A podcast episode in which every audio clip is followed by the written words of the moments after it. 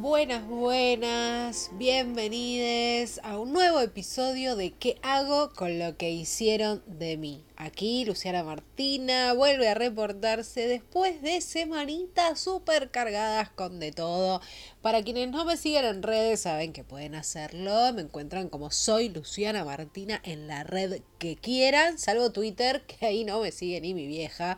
Pero si me quieren buscar, el, mi Twitter es lulearla. No sé ni siquiera si se dice así. Se dice mi Twitter es. Bueno, en fin. Soy Luciana Martina.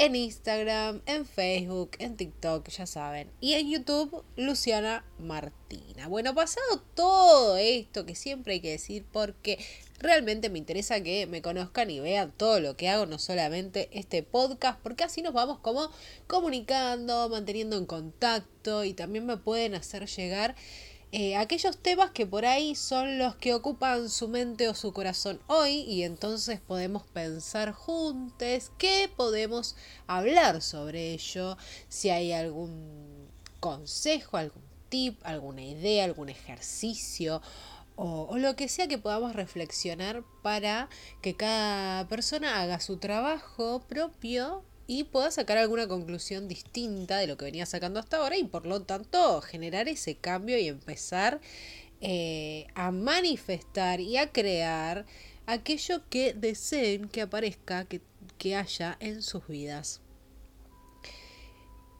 Voy a hacer como que nadie me sigue en redes y entonces les voy a contar un trayecto de este último tiempo que estuve rindiendo los exámenes para ingresar a la carrera de locución en el ISER. El ISER es el Instituto Superior de Enseñanza Radiofónica acá en Argentina. Es un instituto del Estado y por lo tanto la educación es gratuita, entonces tiene como todo un sistema eh, de ingresos, ¿sí? Que, hay que rendir exámenes porque, bueno, los cupos son pocos eh, y, y, entonces este, necesitan como de estas instancias como para que, bueno, eh, entre una cantidad determinada de gente y no toda, lamentablemente, que, que desea hacer la carrera porque, bueno, no, no cuentan con, con, el espacio y la infraestructura para sostener a todas las personas que desean hacerlo. Pero bueno, uno se puede preparar y muchas veces estos exámenes se rinden varias veces, y se rinden varios años hasta que eh, se logra ingresar. Em, en mi caso particular, a mi locución es algo que siempre me llamó la atención. Bueno, saben, estoy acá en el podcast porque me encanta esto de estar acá hablando y comunicando y, en contacto con ustedes y demás. Eh, y esto es algo que me gustó siempre o, desde muy chica. Y cuando empecé a estudiar comunicación, cuando tenía 18, ni bien salí del secundario, eh, tuve programas de radio así como con compañeros de la Facu y la verdad que fue una experiencia súper linda. Entonces en un momento que estaba así como medio de qué que, que, hacía con mi vida, porque no sabía seguir como, como, con comunicación, que ya medio me había este embolado, vamos a decirlo así. Hay un montón, todas las materias prácticas me encantaban, pero un montón de otras no me parecía que, que era lo, a lo que yo quería eh, apuntar, pero a la vez la comunicación sí, entonces estaba como ahí viendo qué hacer y aparece locución como una posibilidad y fui y rendí los exámenes, pero no ingresé. Esto fue más o menos el año 2002, aprox, no, no me acuerdo exacto si fue 2001 o 2002, yo creo que fue 2002. Eh, bueno, no pude entrar a la carrera. Después hice otra carrera universitaria. Saben que me recibí de licenciada en relaciones laborales. Y si no, se enteran en este momento. Y fui docente. Y bueno, y trabajaba en el Ministerio de Trabajo. Y concursé. Y de la planta permanente. Y me becaron para un posgrado. Hice una maestría en políticas de empleo. Y bueno, mi vida se fue yendo como hacia otro lado. Eh, y dejé como esa parte de comunicación a la que volví hace unos años cuando empecé a escribir, empecé como a, a transmitir porque sí, porque nada más tenía ganas y no porque buscara ningún resultado con eso.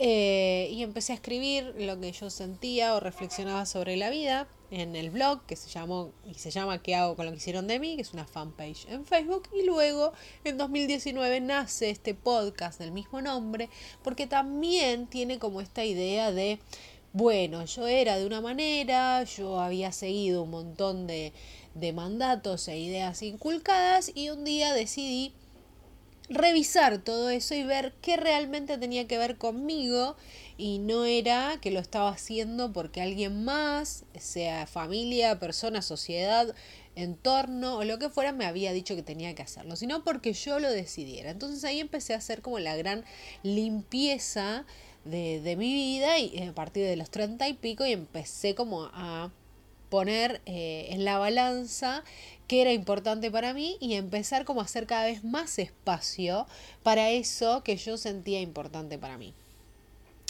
Saben que estuve trabajando los últimos tres años como coach, acompañando el proceso de muchas personas que están como en este eh, despertar a una vida nueva, despertar a la posibilidad de crear una vida nueva y que también lo hago con mucha conciencia y no solamente conciencia desde lo espiritual, sino conciencia social y entendiendo que no todos tenemos eh, las mismas posibilidades o no todos tenemos, digamos, las mismas posibilidades para arrancar, ¿sí? No están las, las condiciones dadas en, en igualdad eh, para que todos hagamos un camino específico, sino que cada uno tiene distintos obstáculos y lo que yo siempre eh, trato como de hacer ver es que te va a llevar más tiempo quizás o, un esfuerzo mayor que al que tiene otras cosas resueltas eh, porque somos de clase media o de clase media baja y la verdad es que más allá de eso y sin negarlo, al contrario, teniéndolo en cuenta, de todas maneras tenemos que encontrar la manera de ir por lo que queremos, de hacer el espacio necesario y de perseverar, porque como dije, cuando no tenemos todos los privilegios o las condiciones dadas, nos va a costar más. Entonces lo que tenemos es que sostener esa perseverancia y sostener ese sueño y ese deseo en el tiempo. Y eso también se trabaja. Pero también pasa que mientras vamos caminando y vamos andando el camino súper elegido, o sea, cuando ya es con conciencia, ¿no? Cuando decís, esto lo quiero porque lo quiero yo, no porque nadie me dijo que era lo que tenía que hacer, ni que con esto me iba a ir bien, ni que con esto le iba a pegar, no, es, es un deseo propio, es algo que nace de mí dice esto me gusta, me encanta, me entusiasma, me vuelve loca, entonces yo quiero dedicar mi vida a esto y empiezo a dedicar el tiempo que puedo, ¿sí? Por ahí empiezo con una hora a la semana y después eso va increyendo, le voy dando como cada vez más espacio porque cuando uno inicia empieza como a tantear y a caminar despacito y mientras va caminando va encontrando más y más de eso que quiere y va entendiendo también mejor el detalle del deseo propio, que también se va construyendo en ese andar, porque se va complementando con lo que va apareciendo. Entonces les decía, estuve trabajando tres años como coach y ya lo dije anteriormente, creo, en este espacio también. Es un trabajo que me llenó de satisfacción, pero que entendí desde una lógica eh, consciente y estar presente que no era lo hacia donde tenía que seguir mi vida en este momento. Porque si lo fuera, se hubieran dado otras cosas que no se dieron y yo soy muy, viste, de estar atenta y decir, bueno, yo tengo un rumbo, yo sé lo que quiero y hacia dónde voy, pero también estoy abierta a que la vida me muestre cuando las cosas situaciones, personas, trabajos, espacios cumplen su ciclo o cumplen su ciclo por ahora. O tienen su momento y ahora llegó el momento de otra cosa. Y también en este andar consciente y presente me he hecho como de herramientas que me permiten soltar lo que veo que hoy no funciona o no tiene que ver conmigo a pesar de el camino andado, a pesar de lo ganado, a pesar de lo conseguido, ¿sí? Y no quedarme en un lugar donde ya no siento que tenga que seguir solo por el hecho de que ya lo construí y de que ya lo tengo armado, ¿sí? Eh, he aprendido que la vida siempre es donde siento el entusiasmo, donde siento ese fuego creador y realmente desde el lugar de coach lo estaba eh, perdiendo cada vez más por distintas cosas que hablaremos luego en, en, nuevos episodios. Me lo voy a agendar para que lo podamos charlar también qué es lo que pasa y cómo una también puede ir viendo esas señales y entendiendo que eh, todo tiene, o por lo menos es una creencia mía, eh, que todo tiene un sentido cuando lo vemos eh, con el tiempo, ¿no? Y hay que también saber escuchar y ver esos detalles de la vida, de las cosas que nos muestra, nos dice o nos susurra al oído y no tratar de comprender todo desde la mente, sino conectar más con lo que uno siente, con el corazón, dejarse llevar un poquito más por la intuición y no solo por lo racional, y se los digo desde, desde mi Géminis que es súper mental y desde mi luna en Virgo que quiere todo perfecto. Así que imagínense el laburo que hago constantemente, pero que me ha llevado este trabajo de escuchar cada vez más lo que siento, lo que quiero de entender esos latidos distintos de mi corazón cuando estoy donde tengo que estar en este momento y que aunque no vea, como decíamos en el episodio anterior, esto de avanzar sin referencia, aunque no vea a dónde me va a llevar, confiar, confiar, confiar que si lo que siento eh, es así de fuerte, me va a llevar al lugar que quiero llegar, que quizás ni siquiera hoy pueda terminar de entender cómo es, porque lo voy a ir construyendo, como decía antes, a medida que camino. Y entonces hay una reflexión, algo que escuché estos días y quería traérselos para que también ustedes se queden pensando y por supuesto me comenten por cualquiera de las redes que quieran qué les parece y qué sienten al respecto y que es que gran parte del trabajo en este momento de nuestras vidas es cortar con el pasado.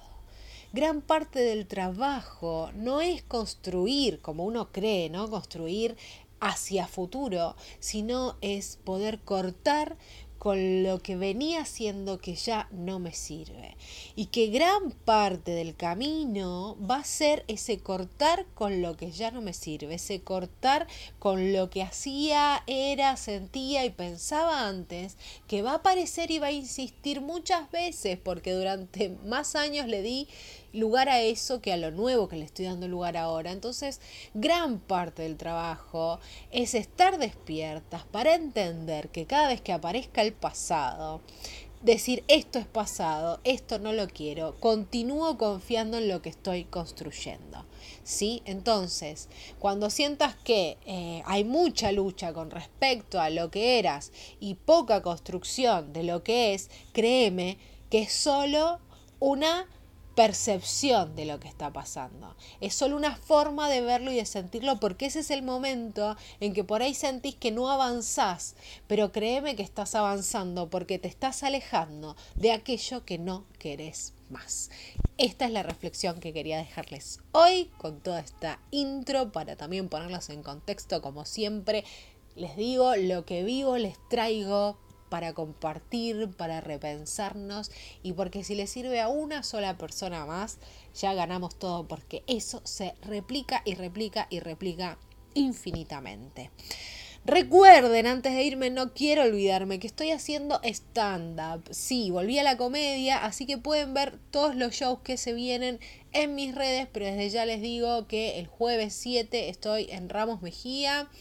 Eh, el 16 de abril, sábado, estoy haciendo show, show en el Cubo Comedy en zona Abasto. Eh, el día 20 estoy haciendo show en Ramos Mejía el día 30 también estoy haciendo show en Ramos Mejía.